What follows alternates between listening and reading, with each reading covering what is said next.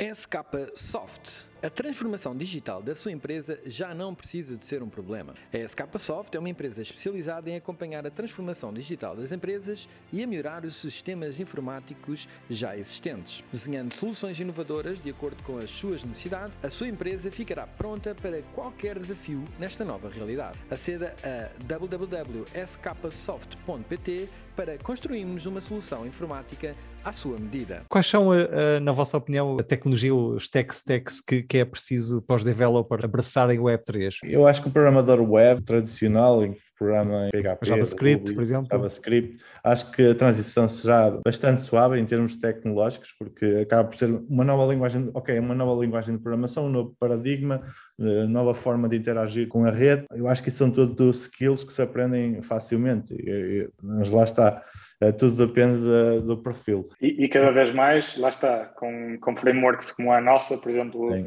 que está feita em JavaScript, realmente o que é que eu preciso enquanto programador? Só de saber de JavaScript, não preciso saber de Solidity, porque só isso já me basta para criar uh, o meu projeto. E portanto, eu acho que cada vez mais vai haver esta, como, como houve também recentemente, não é? Plataformas de low code ou no code, ou seja, toda esta tendência, este movimento de eh, mesmo para programadores tentar tornar a vida mais possível, o mais, mais fácil possível, é isso que também vai acontecer dentro, de, dentro deste movimento do Web3. Mas ainda estamos longe, não é? Destas ferramentas de low code ou, ou no code mesmo para o Web3, não é? Ainda estamos um bocadinho longe. Sem dúvida. É? Porque sim, sim, sim, sem dúvida. Sim. É? Estamos a atravessar uma fase pioneira, é, é preciso técnico. Num produto digital do Web3, que funções é que, que vocês veem uh, que gravitam neste produto? Tem Uh, é preciso um product designer, é preciso um product manager, é preciso um data PM, além do, dos devs? Co como é que vocês veem isto, ou, ou não? É, é, mais um projeto tecnológico e. Eu acho e é, é um bocado por aí. Eu acho que não muda muito um projeto de um, um desenvolvimento tradicional em, em, no, no, em Web 2 ou noutro tipo de, de, software.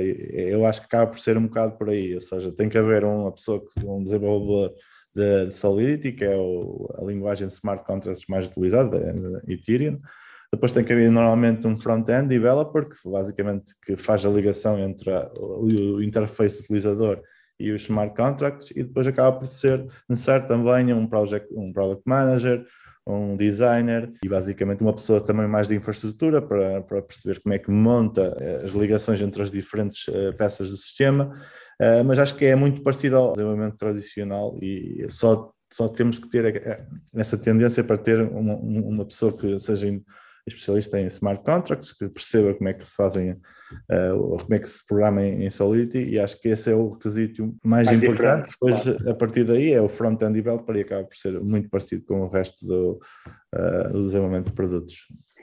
Embora, obrigado. embora não seja isso que acontece atualmente no mercado, ou seja, todos os projetos que nós vemos a ser criados, muito, muitos deles, ou grande parte deles, estão a ser criados por programadores, e, sim, essencialmente sim. pelo facto de, lá está, muitas vezes é dar uma perninha num projeto que eu até gostava de Sim. criar, e portanto, como ainda estamos muito no início, vemos grande parte dessas equipas sendo constituídas por pessoas tech, uh, o que depois, obviamente, reflete-se naquilo que toda a gente diz sobre, uh, sobre esta tecnologia, que é o UX não é o melhor, o marketing não é o melhor, a mensagem não é tão clara e, portanto, obviamente que cada vez mais isso já começa a abrir e as pessoas também de outras áreas começam a abrir horizontes e a pensar, ok, se calhar eu também tenho que me dedicar a isto e começam-se a juntar a algumas empresas ou alguns projetos e, portanto, a partir daí acho que tudo acaba por seguir a linha daquilo que tem acontecido tradicionalmente em outras empresas de software. Existiu aqui também um fenómeno muito engraçado que é muitos produtos que foram cópias de outros produtos, ou seja, eh, existiu o, o chamado fork uh, de um produto, ou seja, o produto é copiado integralmente do, do, do, do repositório open source de, um determinado produto, é, mudam as variáveis, mudam as cores, mudam, mudam alguns interfaces e, e é um novo produto. E existiu esta nova tendência também no mercado, ou seja, que as pessoas fazem muito cópia dos produtos e lançam o seu próprio produto, e isto, esta acaba por ser também o que acontece muito no mercado. Grande parte dos produtos de DeFi, os smart contracts são os mesmos, é apenas modificado algum, alguma parte de smart contract e é lançado um novo produto no mercado, e, e esta tendência também foi bastante engraçada, acontece, acontece muito uh, neste mercado do Web3. E a competência é muito mais técnica, não é? De chegar ao Git, ao GitHub, sim, sim, fazer sim, é fork, mudar as variáveis, e portanto, essa competência é muito técnica, não é? Para testar uh, uh, o conceito ou, ou protótipo, depois se aquilo tiver alguma atração, logo veio o resto, não é? Até assisti uma, sim, assisti uma, uma história muito engraçada que era para ser lançado o produto do Curve, que é um produto muito conhecido, e houve uma pessoa que chegou ao repositório, pegou no código e lançou antes da data de lançamento, sem os developers, os main developers, saberem que aquilo ia acontecer. Então, quando os developers reconheceram que o produto tinha sido lançado, disseram assim: olha, pronto, agora já está lançado, agora uh, vamos avançar. é uma, uma história muito engraçada. Não, não, não. A história é. Eles, quando começaram a ver o volume de transações a entrar, sim, sim, tá bem e o, o, o, saldo a crescer, eles pensaram assim: ah, okay, calhar... agora já está no ar, agora já está no ar, deixa eu seguir. é, é, melhor não mexer, é melhor não mexer. Sim, sim, é uma história muito engraçada. Paulo, NFTs? Exatamente, entrando aqui nos use cases. o, o Helder um, e o Mário falaram uh, muito no início na parte dos conteúdos, na parte da criação, na parte da descentralização. Portanto, eu, enquanto produtor de conteúdo, um, quando estou na, na, nas redes sociais existentes, a parte, aliás, a propriedade quase não fica partilhada, não é? Eh, e, portanto, e a hum. parte, a, a parte grossa da receita vai, vai, vai para a plataforma. Uh, os NFTs vieram, enfim, dar aqui uma, uma alavancagem a tudo isso. Uh, embora aqui também há muito hype, não é? Uh, falamos hoje em dia diariamente dos NFTs, quando vários influenciadores dos NFTs foram também uh, os responsáveis pela inflação dos preços a nível das transações na, na rede Ethereum. Uhum. Mas como é que vocês veem isto? que exemplos de projetos de NFTs que, que, que a Taikibi Pro uh, têm lançado no mercado? Uh, com, primeiro, como é que vocês veem isso e depois que exemplos é que uh, vocês têm no vosso portfólio, têm na vossa, nos vossos use cases de, de, de, projetos que, que, já têm lançado? Sim, nós, nós a nível de projetos internos, ou, ou, ou, não, não são propriamente projetos internos, são projetos à parte que foram criados, mas que utilizaram a nossa tecnologia. Temos o caso, claramente, da, Real Fever, que é, que é um dos maiores casos de marketplace de NFTs em Portugal, e não só. E, portanto, foi, utilizou a tecnologia do DAppKit, que anteriormente tinha outro nome, que se chamava BiProGS, e, portanto, utilizou essa tecnologia para conseguir acelerar esse desenvolvimento. Depois temos outros casos, nós também temos um pequeno programa de grants que atribuímos a alguns projetos que utilizavam as nossas tecnologias.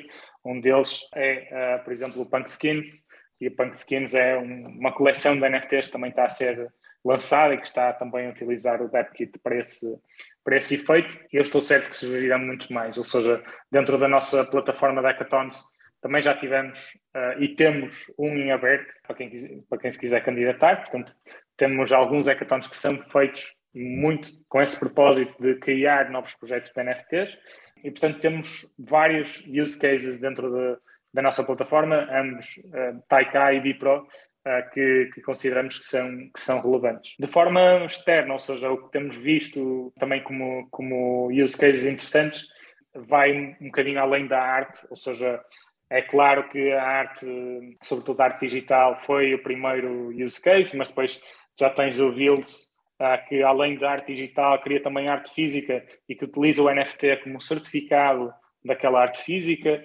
Um, tens Mas músicos... como é que isso é feito? Como é que isso é feito, Mário? Uh, ele tira uma fotografia ou faz um scan da, da, das walls, por exemplo, que ele faz? Como é que ele certifica? Não, no fundo... É um JPEG, outra vez, não é? Não, não, não. não. No fundo, no fundo portanto, é que, a obra, é obra física, a obra física tem um, um código de série e esse código de série fica inscrito naquele NFT. Ou seja, em vez de ele dar um certificado de autenticidade, que é claramente uh, copiável e forjável, que em muitos casos pode ser perdido, não é? Portanto, se eu, se eu guardar aquilo em minha casa e a minha casa for assaltada, eu também posso perder esse, esse certificado.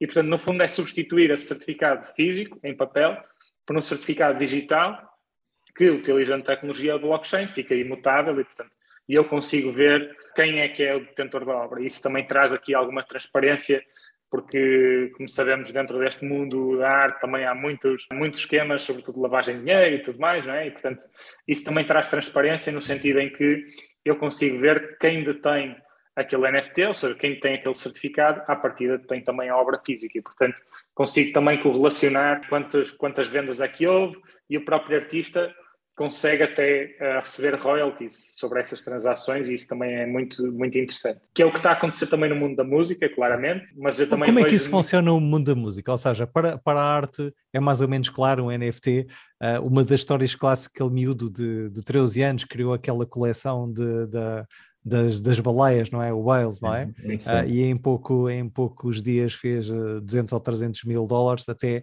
agora o caso do, dos Bored Apes, não é? Uh, uma comunidade muito, muito restrita e que cada, cada ape é transacionada múltiplos etéreos, eu já não sei, já perdi a conta, Sim. mas uh, isto nós conseguimos entender, não é? Pronto, que é, é, um, é uma é uma figura, uh, portanto é, é, um JP que tem o certificado. Mas na música como é, como é que funciona? Uhum. Tipicamente existem vários, vários tipos de, de aplicabilidade, mas tipicamente o artista consegue lançar álbuns ou músicas ou singles uh, sob a forma de NFTs, ou seja, em que no fundo quem detém esse NFT, além de obviamente poder ter acesso à música e de poder ouvi-la e tudo mais, uh, tem também acesso a determinadas, uh, determinados direitos, que podem ser uh, royalties que o artista partilha com, com, com, com quem tem esses NFTs, que pode ser acesso a concertos, a festivais, a próximos álbuns, etc. E, portanto, depois o artista é que define exatamente aquilo que é, que é feito e que é atribuído enquanto direito. Qual é a vantagem disso? É, no fundo, substituir as grandes, as grandes labels que fazem a distribuição da música, uh, ou até um Spotify ou, ou, outra plataforma de streaming dentro desta área, em que no fundo o artista acaba por se libertar de, desse intermediário e acaba por distribuir o seu conteúdo num formato peer-to-peer. -peer. Isso acaba por beneficiar quer o artista, quer quem uh, realmente compra esses NFTs, porque vai acabar por, se calhar, pagar menos ou ter acesso a mais direitos dentro dessa, dentro dessa panóplia de coisas que são lançadas dentro dessa NFT. Mas não, não achas que a democratização vai passar por estes líderes de mercado, um YouTube, um Spotify? Já não estamos a falar das labels tradicionais de uma, de uma EMI, de, de uma Sony Music, mas são estas plataformas que também vão democratizar e dizer, olha, isto está ok, tu estás a comprar, mas eu garanto a autenticidade, portanto isto não vai vir aqui uma fraude, porque uh, nós vemos todos os dias cá rug pulls, há, há, há, muitas fraudes, não é? Ainda agora no caso dos Borrow Apes também tivemos algumas dessas coisas, não é? Isto vai garantir que as pessoas sem medo, digamos assim, ou, ou menos receio, entrem uh, de uma forma rápida, não é? Da adoção.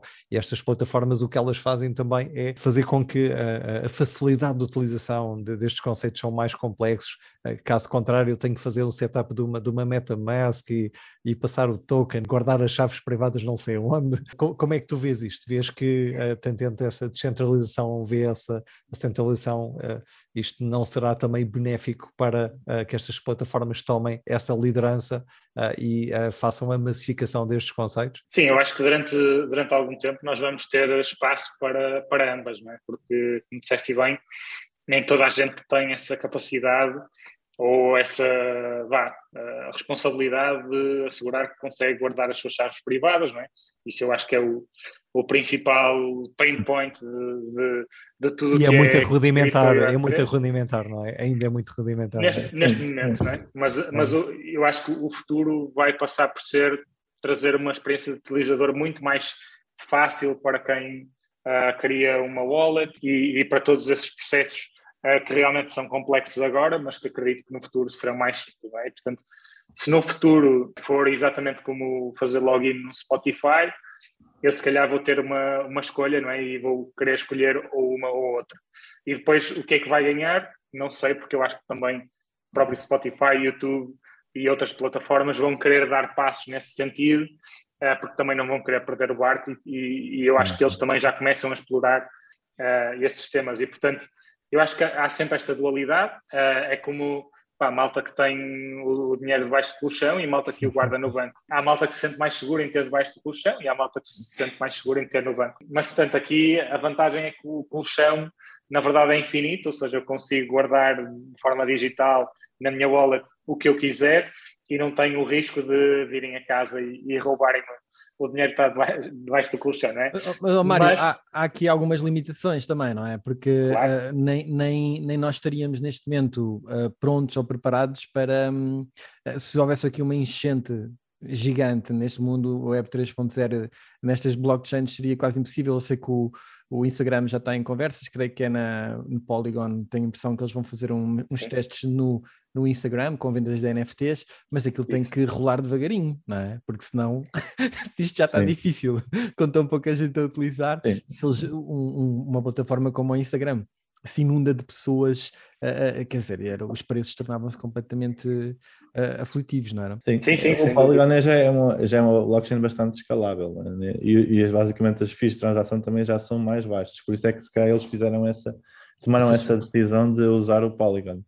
Uh, e vai acabar por ser por aí sempre, é? uh, acho que tem que haver, um, tem que haver um, uma percepção do estado do mercado e, e apostar sempre por uh, ou tecnologias que se adequam ao, ao, ao, processo em si, não é? é um bocado e, e, neste, e neste momento eu acho que ainda estamos a, a, assistir às primeiras experiências dessas grandes empresas. Querem ver exatamente como é que o mercado se comporta, e essa é, uma boa, é um bom exemplo. A própria Adidas também lançou uma, uma coleção de NFTs, também para explorar este mercado eh, e para ver qual era a adoção, e tens muitos outros exemplos dentro oh, da, oh, Mário, podes step by step, por exemplo, esse caso da Adidas, ou, ou se quiseres, um, um, portanto, outros exemplos que tu conheças, step by step, como é que como é que eu, enquanto marca, por exemplo, marca de retalho, consigo uh, lançar, consigo criar valor uh, para o meu user, para mim, e explorar este mundo sem ser uma coisa muito complexa, não é?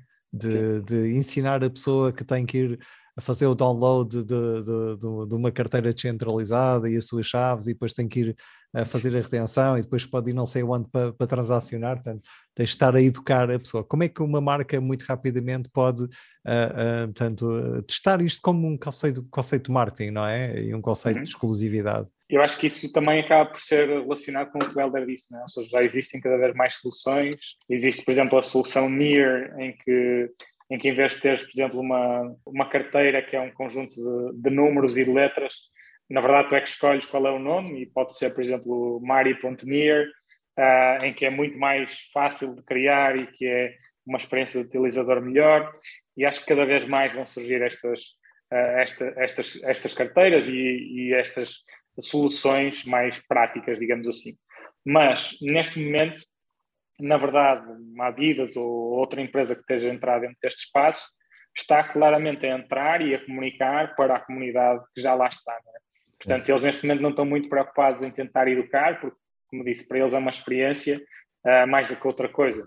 Mas a verdade é que essas experiências resultam, resultam muito bem, não é? O caso da Adidas, da Adidas, eles conseguiram esgotar os NFTs em menos de um minuto e Uh, qual foi a quantidade? Qual foi a quantidade que, que acho que foram 10 mil, se não me engano. É, é, geralmente o mil ou 10 mil, são os números aqui, sim, não é? Sim, sim. É, sim depois... muito exclusivo, é, mil, Isso. 10 mil.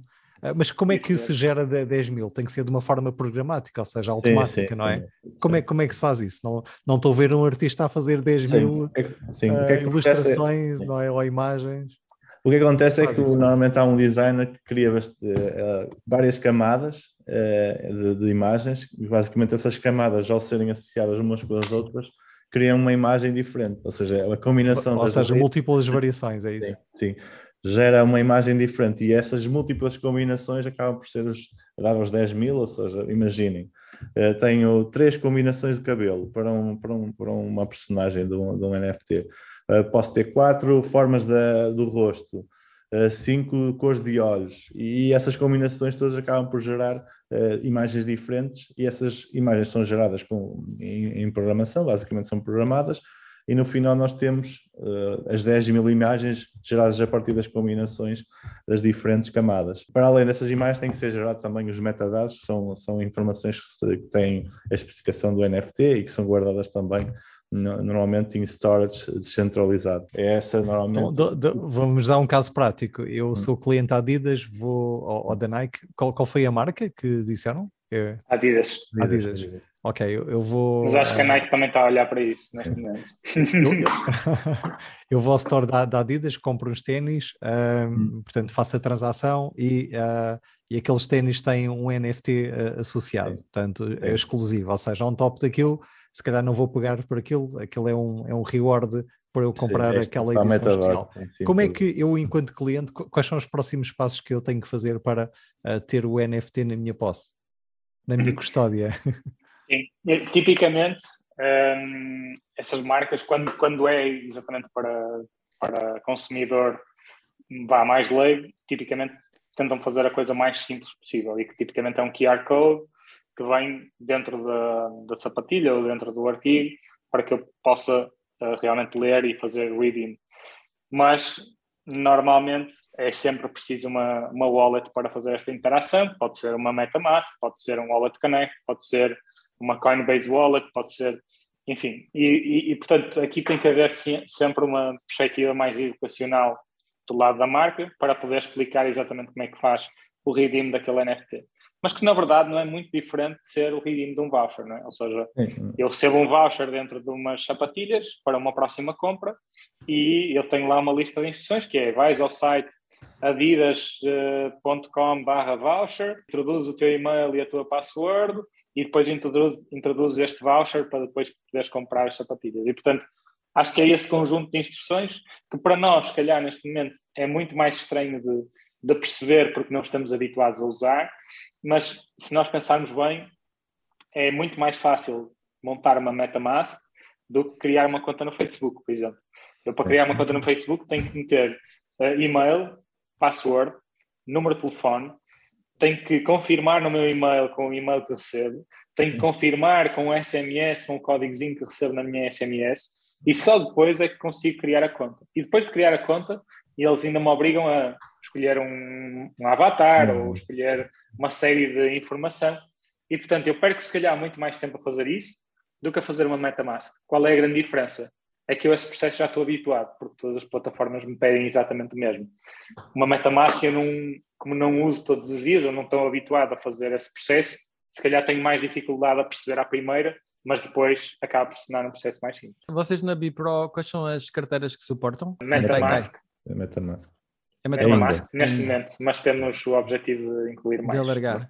Ok. Olha, vamos saltar aqui para, um, para a nossa última temática, que é uma é o, tipo os buzzwords de, que estão agora no, aqui a, a, bombar, que é a questão à volta das, uh, das DAOs, Decentralized Autonomous Organizations. A ideia era perceber qual é a vossa visão, como é que vocês veem o futuro disto em termos empresariais? Parece-vos que as empresas do futuro serão DAOs? Ou será uma combinação? Ou tendencialmente temos todos que nos transformar numa DAO? Será que a Taikai vai ser uma DAO dentro de alguns anos? O que é que vocês têm a dizer sobre isso? Eu, na, minha, na minha visão, eu acho que as DAOs uh, vai ser sempre um, um, uma entidade que pode coexistir ou existir ou, apenas ser uma entidade que gera, gera um determinado produto. Para mim, as DAOs é, é, é extremamente apelativo para o mundo Web3, porque basicamente permite, normalmente uma DAO tem a parte da governance já incluída, ou seja, permite-nos decidir acerca de uma determinada situação ou um determinado processo numa entidade, pode ser pública, privada, pode ser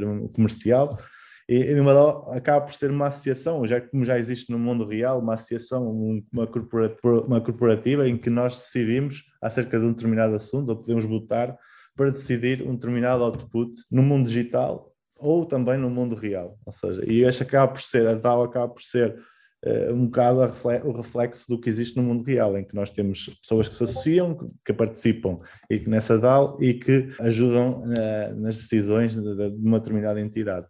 E Mas acaba... vocês veem isto como uma, uma forma mais robusta de uma empresa crescer a uma velocidade mais rápida do que no modelo convencional que nós tínhamos hum, antes? Não, eu acho que é, é mais aplicável ao mundo digital, ou seja, porque da forma como já é feita a gestão de, de uma DAO, permite-nos nós já ter outputs e executar coisas no mundo digital, ou seja, imagina que eu faço uma votação para determinar um parâmetro de um, de um protocolo de DeFi Uh, basicamente, esse, essa, essa votação já é feita na blockchain e ao uhum. nós já terminarmos a, a, a, votação, já é executada uh, uma ação no mundo digital. Uhum. Uh, ou seja, se nós queremos aplicar DAOs ao mundo analógico, eu, nós teremos que criar essas pontes e acho que acaba por ser a integração acaba por ser muito mais difícil de acontecer. Ou seja, eu vejo as DAOs mais integradas no mundo digital do que no mundo analógico, porque para certo. serem integradas no mundo analógico teríamos que. Ô, Mário, Oh, Mário, tu há bocado falaste da questão dos cripto-incentivos e do, do, do, ativo do token como um incentivo e a lógica de participação nas DAOs também passa por aqui, não é? Tu teres o incentivo uhum. do token. Tu achas que isso é, é, uma mudança de paradigma que vem a ter um impacto muito forte no, no setor ou não? Sim, sem dúvida. Ou seja, aquilo que eu vejo no, neste movimento e neste ecossistema específico do Web3, grande parte dos projetos movem-se por comunidades. Ou seja, como temos este conceito de descentralização e este conceito também de, de ter tokens associado a um projeto em qualquer pessoa com tokens uh, realmente acaba por ser quase como um, um, acionista de uma empresa pública, não é? Ou seja, acaba por ter uma parte daquele, daquele projeto e, portanto, aquilo o movimento se está a criar é dar a possibilidade dessas pessoas e dessa comunidade de poder interagir nesses projetos e de poder votar e tomar decisões dentro desses projetos. E, portanto, eu vejo isso claramente como cada vez mais ser utilizado uh, especificamente para dentro deste, deste universo, embora acredite, tal como o Helder, que vai haver cada vez mais paralelismos. Aliás, eu, eu se não me engano, uh, acho que é em Espanha que já é possível associar uma DAO a uma associação específica, ou seja, eu agora crio uma associação específica sobre o Oceano Azul, por exemplo, um, e consigo criar uma DAO que, no fundo, uh, está intimamente ligada uh, àquilo que a, que a, associação faz. Ou seja, no fundo, tudo que é decidido na DAO depois acaba por ter repercussão nesta associação num formato uh, legal. E, portanto, cada vez mais isso acho que vai ter um, um impacto interessante. Aquilo que eu estou mais curioso é para ver como é que isso vai acontecer nas empresas, porque acho que isso também seria algo, algo interessante de, de acontecer, mas ao mesmo tempo não acredito que todas as empresas vão querer transformar o seu negócio numa tal. Uhum. Isto porque em alguns, em alguns uh, projetos ou em algumas empresas não faz sentido, uh, pela lógica do seu negócio, delegarem as decisões a uh, outras pessoas que não membros do board, né? Sim. Exatamente, ou seja, eu, por exemplo, nunca veria o Facebook ou a, o Meta a fazer isso e a tomar isso como, como uma decisão, porque claramente a lógica e a estrutura do negócio está muito assente numa só pessoa que é o Mark Zuckerberg, que é o criador. Tal como a SpaceX, está sempre no Elon Musk, e que nesse tipo de organizações eu não vejo essa descentralização de, de poder de decisão acontecer. Noutros casos, sim, não é? ou seja, e cada vez mais eu acho que nós vamos ter cada vez menos esta, esta pessoa que é o xamã, o líder, né? Steve Jobs da Apple, um Bill Gates da Microsoft, nós vamos cada vez ter muito mais esta noção de comunidade e da marca representar essa comunidade. E, portanto, é isso que eu espero que aconteça uh, e estou curioso para ver como é, que, como é que vai ser no futuro. Oh, oh Mário, vês isto na aplicação a produtos? Uh, vamos imaginar uma empresa, portanto, não tem este, este modelo de governance ligado à DAO, mas, por exemplo, um produto pode ser, pode ser independente, pode ser autónomo. Vês hum. isto ligado? Uh, nós falamos cada vez mais uh, em produtos de, com, criados com o user, completamente customer-centric, mas na realidade a maior parte das vezes não é assim, não é? Uh, tu, tu, tu, vês que, que sejam, uh, portanto, a comunidade a ditar que features é que eu vou ter, se for para a direita, se for para a esquerda, como, como é que vês isto, uh, portanto, a ser ligado a, a, a, esta área de inovação? Sim, aliás, nós já vemos isso acontecer antes de haver o Web3, não é? Ou seja, os projetos open source funcionam exatamente dessa forma, com uma nuance muito grande, é que agora existem incentivos financeiros através de tokens que permitem que esse trabalho seja pago e que um projeto open source não seja simplesmente uma brincadeira que eu faço ao fim de semana só para ajudar a comunidade e para, uh, e para construir um projeto giro, não é? Portanto, eu acho que é muito nessa, nessa premissa que as coisas estão, estão, estão a ser mudadas e, portanto, eu já vejo essas interações acontecerem para produtos específicos, sobretudo Por exemplo, para a educação, vês isto acontecer para a educação, por exemplo, uma escola de código, uh, alguma coisa que uh, ligue a comunidade, tenha, portanto, aqui uma, um impacto social, mas ao mesmo tempo uh, tem que ser financeiramente também rentável, não é? Para continuar a crescer. Como é que tu vês isso, Sem por exemplo, a educação numa escola de código? Sim, sim, eu acredito que esse modelo realmente podia ser aplicado à educação, sobretudo neste espaço, ou seja, claro que depois pode ser aplicada a muito, muitos outros setores e muitas, muitos outros temas de educação, mas especificamente para o Web3, tendo em conta que não existem ainda escolas ou professores ou o que quer que seja, ou seja, é muito learn by doing ou muito com base na, na recomendação de outras pessoas. As pessoas que já estão dentro, dentro do espaço poderiam ensinar novas pessoas a entrar dentro do espaço. E isso realmente poderia criar aqui uh, um movimento interessante e, portanto, excluir aqui uma escola ou um intermediário porque tudo isso poderia acontecer com base nesta interação.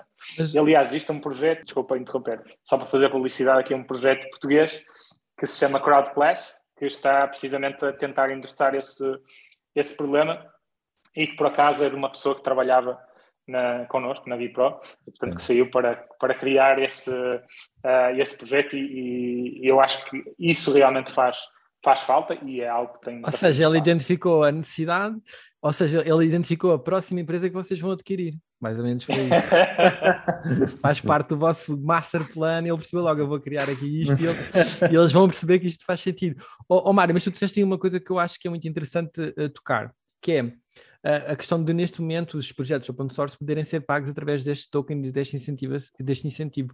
E, hum. na verdade, comparativamente com o modelo tradicional que se usa nas startups, que é a entrega de equity, não é? que é uma coisa que tu estás ali agarrado àquilo com um lockdown period não sei quanto tempo, na esperança de que pode ser que isto resulte e eu fique milionário um dia mais tarde, 99% das vezes isso não acontece.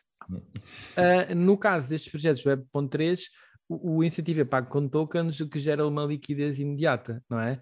Agora, a minha pergunta, para, a minha pergunta para ti é: ok, é mais fixe ter logo liquidez, porque já estou a receber dinheiro, mas por outro lado eu já tenho a liquidez.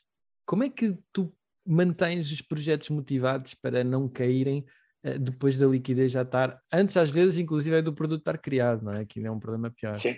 Como é que vocês sim, veem sim. este problema? E reter as pessoas, não é? Ter um sistema de retenção, não é? Porque no Nem é caso é da equity, pessoas. a pessoa só, é, é, só é recebe a equity no final de dois ou três anos. Paulo, não é? Se abandonar, de, não recebe nada. Não, é, questão de manter, é questão de se tu já tens a liquidez, qual é o teu incentivo para finalizares o produto? É um bocado, eu, eu um acho que tem tudo a ver com uma questão que é, é, muito relevante no mundo Web3, que é os tokenomics, que é basicamente é uma disciplina em que é o desenho dos tokens, ou a emissão ou a colocação de tokens no mercado é desenhado de uma forma é, como se fosse um projeto de engenharia. E isto acaba por ser importantíssimo neste, neste aspecto, ou seja, de não gerar pressão no mercado para, eh, para basicamente o preço do, daquele determinado asset cair.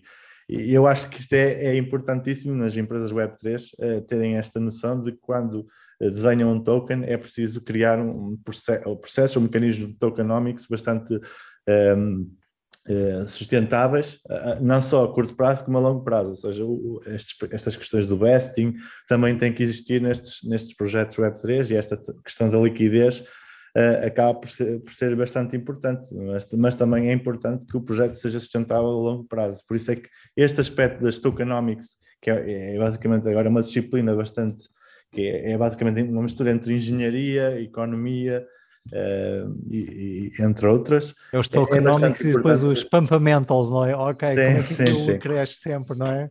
Para, Sim, acho que para é, cima é, e para a direita. Eu acho que são muito Tudo mundo, se for possível. Sim, eu acho que é muito importante quando se desenha um projeto ou quando se cria um projeto Web3 que tenham esta questão dos tokens, uh, desenhar uh, basicamente um ecossistema sustentável a longo prazo. E acho que é, é muito realmente importante, porque esses, esses desenhos ou esses processos já existem com as equities e com a, por causa dos vestings, causa, e eu acho que tem que existir também um, um desenho paralelo quando se cria um, o, o, o, se faz o desenho do token para, para que isso não aconteça, o, o projeto não desvalorize em, em pouco tempo, ou basicamente seja um Ponzi scheme, como toda a gente já conhece o termo, um, e acho que é isso. E depois, e depois, força, e depois força, força. existe aqui uma, uma questão que eu acho que é muito importante. Como em tudo, existem vantagens e desvantagens. Vantagem de ter equity é uh, claramente que pá, eu vou à partida vou ficar uh, milionário quando a empresa for, vendida. Isso pode acontecer, como pode não acontecer, mas existe aquela expectativa que a valorização vai ser sempre crescente. E eu não vejo essa valorização porque não é líquido no mercado. Né? Versus eu ter tokens em que se o token está a subir brutal, eu tenho um incentivo espetacular, se o token está a descer, opa, eu fico desmotivado. Uh, e isso nunca aconteceria com, com equity, isso é claro. Hum. Mas aplicando os mesmos conceitos e aquilo que o Helder falou, e aplicando vesting, aplicando tudo mais, tu consegues construir incentivos que realmente vão de encontro àquilo que tu, que tu procuras, embora obviamente esteja sempre sujeito à volatilidade do mercado. A, a, minha questão, que, que, tem a ver com, com isto também, na, na retenção do talento, uh, nós temos hoje em dia empresas no mercado que já pagam parte do ordenado numa cripto à escolha. Como é que se faz isto? Como é que se consegue legalmente transferir fundos da empresa para os trabalhadores? Depois, como é que se declara aquilo na, na folha do, do o payslip do trabalhador? Como é que ele declara ao Estado? Como é, que, como é que se faz isto hoje em dia? Um, eu não sou especialista em temas, em temas legais, ok? Mas vou, mas vou dar a minha opinião e com base também na minha experiência. Portanto, isto é sempre possível se considerarmos que criptoativos não são equiparados a dinheiro na, na legislação portuguesa uh, e, portanto, podem entrar como um pagamento em espécie e, portanto, entrando como um pagamento em espécie, é, é tributado exatamente como se fosse qualquer outro rendimento de trabalho. E, portanto, entra exatamente no no payslip e no recibo de vencimento como um pagamento em espécie. E, portanto, não será possível, teoricamente, haver aqui um pagamento total do salário do trabalhador em uh, criptomoedas, porque não existe a possibilidade de pagar o salário de um trabalhador totalmente em espécie, mas é possível pagar parte. No entanto, isso já é diferente para, obviamente, para, uh, para quem é um service provider, ou seja, quem faz um contrato e quem, quem trabalha em regime de freelancing ou mesmo a tempo inteiro é como prestador de serviços um, e que a moeda que quer receber é, é a criptomoeda. Portanto, e depois existe um terceiro cenário que acaba por ser aquilo que estivemos a falar, que é como um incentivo extra, ou seja, equiparado quase a stock options, ter aqui também uh, tokens que são atribuídos, no fundo, como se fosse uma espécie de token options dentro, de, dentro do universo. E, portanto, que é taxado exatamente como, como se fosse uma stock option, embora ainda seja uma área muito cinzenta, porque é possível de argumentar que não, haver, não sendo propriamente um rendimento de trabalho, pode, pode não sofrer eh, impostos aqui em Portugal. Mas, como disse, não sou o melhor especialista e espero não estar aqui a, a arranjar a forma de, da malta fugir aos impostos, porque não é esse o meu objetivo de todo aqui. Neste momento estamos a, a, discutir como é que isto faria sentido, não é? Nos novos modelos, não é?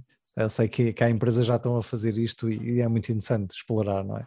É como um bónus, paga-se como um bónus ou algo assim. Exatamente. A última questão é que se fossem investidores e tivessem agora 5 milhões para investir em Web3, como é que o fariam? Uh, tipo de empresas, tipo de projetos, uh, criariam de raiz? Como é que vocês fariam? Tendo em conta que o mercado neste momento está altamente líquido e que 5 milhões até acaba por ser pouco para este hum. universo, agora, hoje em dia, seria, seria um budget um bocadinho curto, uh, mas acho que já daria, já daria é, para investir é em algumas coisas.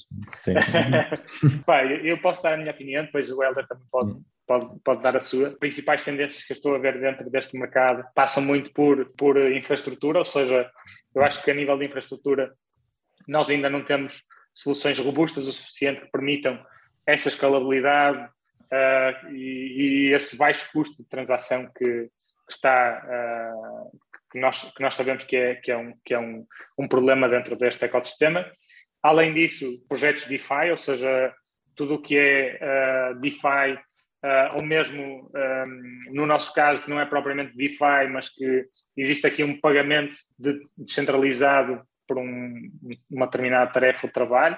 Portanto, isso é algo que eu, que eu investiria, claramente, mas eu acho que a resposta mais interessante era se calhar se tivesse 5 milhões, investiria na Taikai e, e, e portanto, esse seria o meu projeto, o meu projeto de eleição, sem dúvida, como sempre.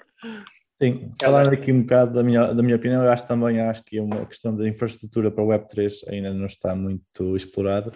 Um, e acho que é, uma, é, em termos para o futuro, acho que vão existir muitos projetos que vão nascer uh, neste âmbito. Quando eu falo em infraestrutura, nós há bocado falámos no, no no code, ou seja, ajudar pessoas a, a basicamente a fazer um plugin uh, de, de, de, basicamente processos Web3 dentro de uma aplicação, como por exemplo pagamento com cripto numa determinada aplicação. E, e lá está, este, estas, um, estas ferramentas no code poderiam ajudar qualquer, qualquer empresa a, a basicamente estarem associados a este movimento ou, ou a incluir no seu portfólio, no, no, seu processo, basicamente este mecanismo cripto. E acho que eu investiria é, mais neste, neste, nesta fase em, em infraestrutura e basicamente projetos blockchain ligados a este tema porque acaba por ser, eh, eu acho que este mercado ainda está muito maduro e ainda, existem eh, muitos, eh, muitos âmbitos que podem ser explorados.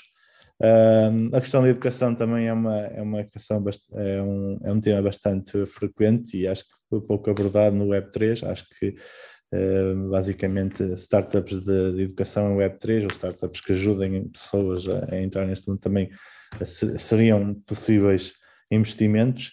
Uh, e, e, como a Mário referiu, acho que o nosso caminho, no, o nosso caminho, a Taikai, acredito muito na nossa visão e acho que estamos a, a, a caminhar a, a, concretizar a visão inicial da Taikai, que basicamente era um, um web global de, de, inovação e acho que estamos uh, no bom caminho e acho que investiria também parte desse, desse, desse fundo no, na Taikai. Sim, só, só para complementar. Uma parte importante, antes de, de, dos, dos projetos, eu acho que é importante investir nas pessoas certas eh, e acho que essa é, é a parte mais difícil de um investidor, é investir realmente em pessoas, em equipas que concretizam e que, e que, que basicamente entregam uh, produtos uh, muito perto de, de, estarem finalizados, ou seja, muito uh, com, com, maduros, basicamente. E acho que essa é, é, é a importante missão qualquer investidor, e esta é a minha visão pessoal, é que eu acho que antes de investir em, em produtos, temos que investir em, em pessoas que, que, tenham o talento e a, a capacidade para entregar produtos uh, uh, bem feitos e produtos para o mercado global. Eu acho que é, é, por aí. Só para complementar, realmente, Mário, uh, eh, 5 milhões é muito pouco. Aqui uma notícia recente é de ontem, o Andreessen Horowitz uh, levantou 4,5 bilhões, um fundo to take advantage of bargains in down market. Portanto, ele é um visionário, não é? Eh, já fundou, por exemplo, Netscape, entre outras, não é? Portanto, é Sim. é um dos VCs mais, uh, com mais sucesso neste mundo. Portanto, é verdade. 5 milhões é muito pouco.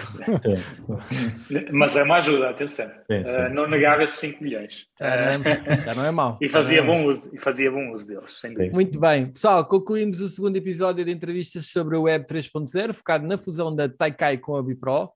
Uh, Mário e Helder, muito obrigado pela, vossa, pela oportunidade de aprendermos convosco sobre a vossa empresa e principalmente também sobre a vossa visão para o desenvolvimento deste ecossistema, quer a nível nacional, quer num aspecto mais geral. Uh, para quem esteve a assistir, uh, espero que tenham gostado pelo menos tanto como nós para termos feito esta, esta entrevista. Já sabem, esmaguem o botão de gosto, partilhem com os vossos amigos e subscrevam o podcast. Obrigado por terem assistido e até o próximo episódio. Fiquem bem. Obrigado a todos. Obrigado, obrigado a todos. Boa tarde.